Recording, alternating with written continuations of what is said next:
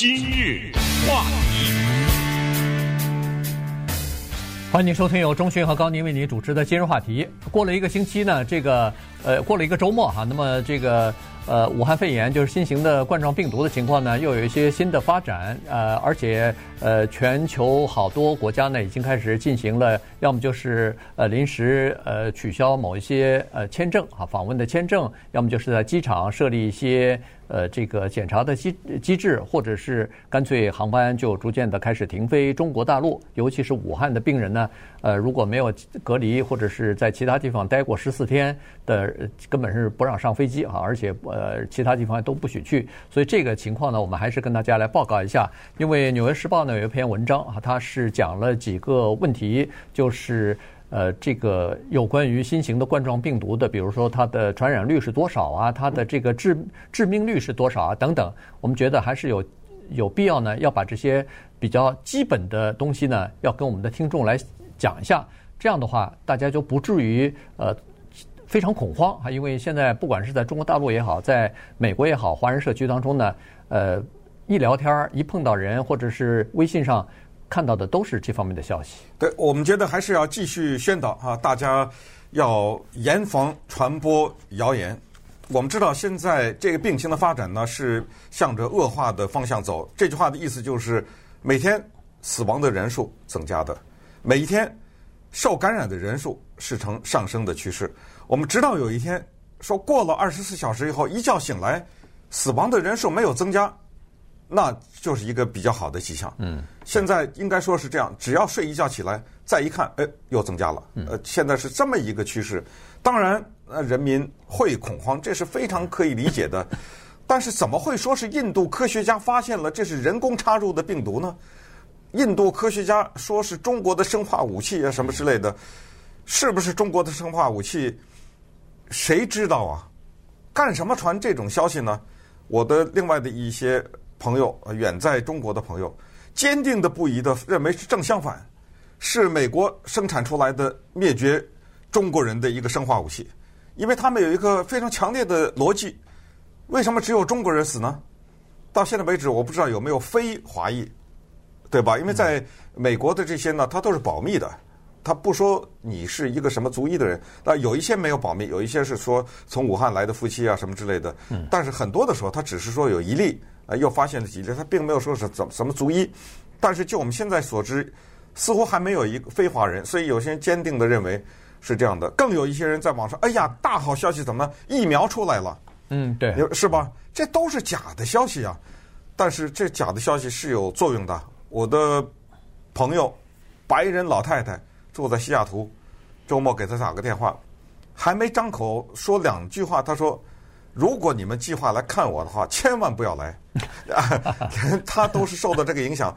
我生活在美国的南加州，也没有回过中国，也没有跟这些有病的人接触。但是他已经吓到啊，他不要来。所以这就是我们在节目当中一而再再而三要提醒大家。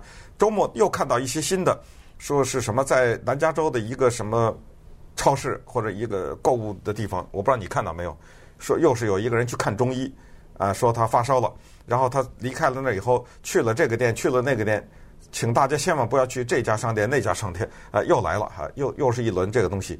所以在这还是要提醒大家。另另外呢，也就是说，为什么我们说我们今天讲的一些内容是有根有据，是哪里的报道，从哪里来的，是什么专家？这个是非常主要的一个原因，就是我们一定要相信主流媒体。为什么相信主流媒体？非常简单，主流媒体撒谎，它的代价太大，这种代价使得他们觉得。完全要杜绝。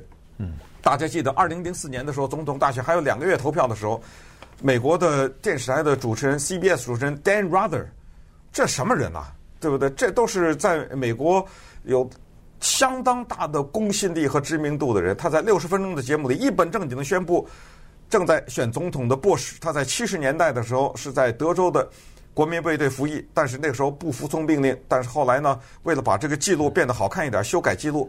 如果这是属实的话，那这确实很大的新闻。那 Bush 可能根本当不上啊，但是最后发现是假新闻，怎么样？几千万年薪的工作没了。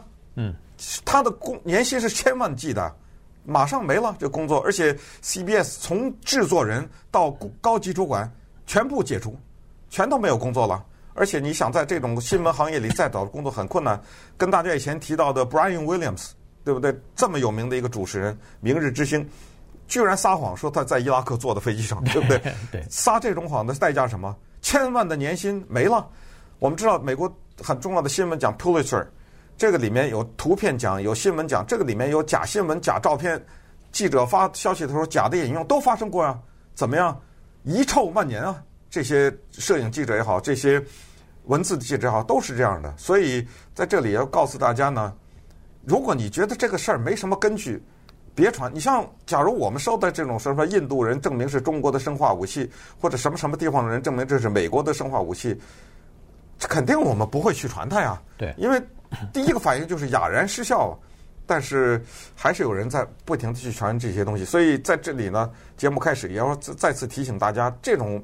不必要的传播，不必要的浪费自己的时间，一定要想办法杜绝掉。对，那我们就看一下这个《纽约时报》啊，它所提供的一些消息。首先呢，人们就在说这种病毒的传染性到底是如何？为什么各国都大如临大敌一般的对这个呃病毒好像是觉得防堵在自己国家之外啊？为什么采取了这种办法？即使是在 SARS 和 MERS 爆发期间，最高峰的期间，死人比现在还要多的时候，都没有这么紧张过。为什么会出现这个情况呢？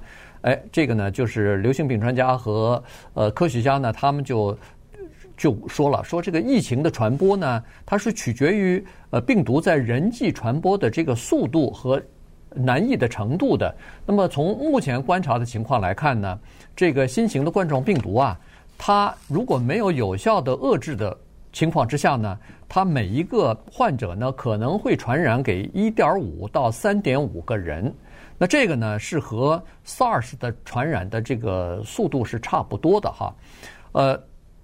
它这个，但是呢，它这个飞沫就是一般都是病人的这种，尤其是新型冠状病毒，一般都是靠飞沫传播嘛，那就是打喷喷嚏啊，呃，流眼泪啊什么的，呃，飞沫在空中，但是在空中呢，它只不过范围是几英尺而已，六尺，呃，六尺左右，这个五点五尺还是六尺左右，超过这个距离就是属于比较安全的。那么，呃，SARS 上次是有八千多人感染，今年这个新型病毒呢？我看今天的统计数据字已经是一万七千呃两百多人了哈，所以已经超过 SARS 的那个感染的人数了，呃，但是死亡人数还没有超过 SARS 哈。所以呢，像这种在呃病人当中，比如说呼吸啊、讲话呀、口沫出来啊，就是打喷嚏的时候啊，有细小的飞沫出来，那是靠这个传染的。他就说了，这个你不要小看一点五到三点五个人的传播速度，他说只要是以五个人为一组的话。只要传播五个周期，那么下来可能就会有，呃，我看是三百六十八人，八百六十八个人，三百六十八，三百六十八个人可能会传染到这个病毒啊，有可能被传染到。可是当时流感是什么情况呢？流感是大概一个流感的病人呢，可能可以传染到呃一点几个人哈，一点三还是一点二，我忘记了。那么他这个五个周期下来也是五个人。他们能传染过的人数呢，差不多是四十五个人。所以实际上，这个新型冠状病毒的传染率啊，应该是高于流感病毒的传染率。对，当然还听过一些说法啊，这个说法呢相当的普遍，说，呃，为 为什么 这个新型的冠状病毒被炒得这么厉害呢？看一看流感，每年死于流感的人好几万，对不对？这现在都是几百几百的而已。再看一看心脏病。每年死多少人？看看癌症每年死多少人？看看糖尿病每年死多少人？你就数数吧。就是我们常见的这些疾病，任何一个每年死的人都比新型的冠状病毒多，这是肯定的吧？对不对？这个呢，我觉得这个逻辑得要这么想，就想通。这个两个是不能这样比的。为什么呢？这里面的逻辑是这样的：流感啊、心脏病啊、糖尿病，那都是现存的病，这都是人类不希望得到的。但是呢，它一直是有的，一直是存在的，对吧？那我们现在努力是减少那些疾病的死亡。可是你现在的新型冠状病毒是新加出来的呀，也就是说，本来流感已经死这么多，现在等于是往上加呀，嗯，对不对？它它不是一个现存的东西，所以这种恐慌是绝对应该是可以理解的。再加上它没有疫苗啊，没有呃什么查不到根源呐、啊、什么之类的，它容易产生比流感更大的恐慌，这是第一点。第二呢，从逻辑上讲呢，流感的那种死亡呢，它是分散性的，它不是集中的，没有说有一个流感把一个城市封起来，没有吧？呃，没有说有一个流感，它只让这个城市的人死，这个事情也没有。这个有点像什么呢？这个类比不是太恰当，有点像说到底是坐飞机安全还是开车安全？常常有人说不要担心了，坐飞机。尽管有飞机失事，但你知道吗？每年在公路上死的人是多少啊？多少之类，那肯定是飞机失事的不知道多少倍了，对不对？对，这个逻辑有点像，但是也不是太成立的原因是，在交通公路上死亡的一些是分散式的，它不是集中式的。飞机它是一种集体死亡，它造造成的恐慌确实是非常大的。这个也是跟这现在说的流感一样，也就是说。它只是人类在发展的过程当中呢，再往前走一步的时候，它就多一些几率的死亡。你比如说，包括像 COVID 什么这种事是还少，他就是一个人啊，嗯，对不对？他怎么造成的影响这么大呢？那稍等一会儿呢，我们再来把这个关于这个病情的一些基本知识跟大家讲一讲，也就是说，不要散播一些没有根据的一些说法。今日话题。欢迎继续收听由中讯和高宁为您主持的今日话题。呃，新型的病呃，这个冠状病毒啊，它的一些症状或者它的一些基本的常识呢，我们今天还是来跟大家再次讲一下哈。呃，《纽约时报》的一篇文章就是他讲了几个呃比较基本的东西。刚才第一个说的是呃这个的传染的传染性到底是多大哈？那么第二个呢，就是到底它有多致命？从目前的。这个状况来看，和从目前的案例的这个就是呃确诊的病例，以及在这里边多少死亡呢？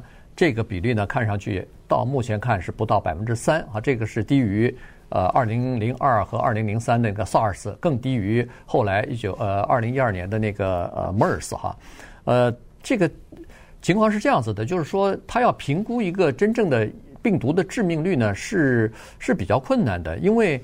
最早发现的病例通常都是最严重的病例，那么这样呢，就使人们对这个病例的死亡率的预估呢、预判呢，就产生一点偏差。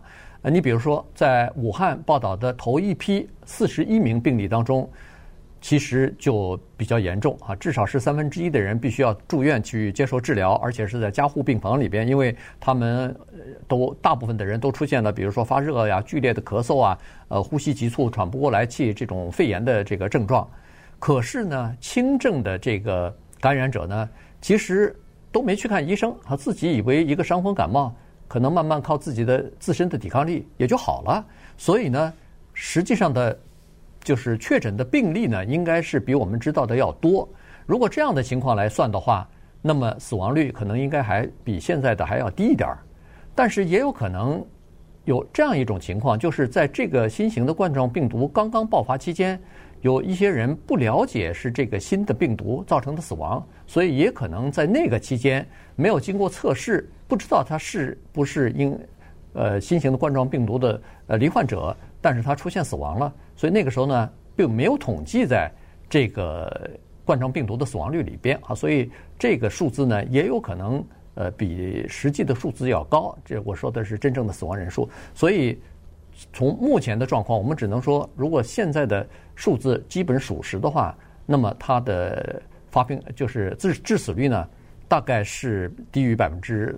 三啊，大概是百分之二点五左右。那这个就比那个 SARS 要低了。SARS 大概是死亡率百分之十，MERS 呢就更高啊，大概是呃，这个是中中东的那个呼吸呃综合症，它的死亡率在百分之三十到百分之四十之间。对，呃，同时呢，关于它的传播呢，大家也慢慢的多了一些了解。因为最近听到也是挺有趣的说法，说呃，别从网上买东西了，很多的东西是从中国寄过来的。呃，你也不知道它在哪儿生产的，然后寄过来以后，很可能这病毒就从邮件那儿传染给你了。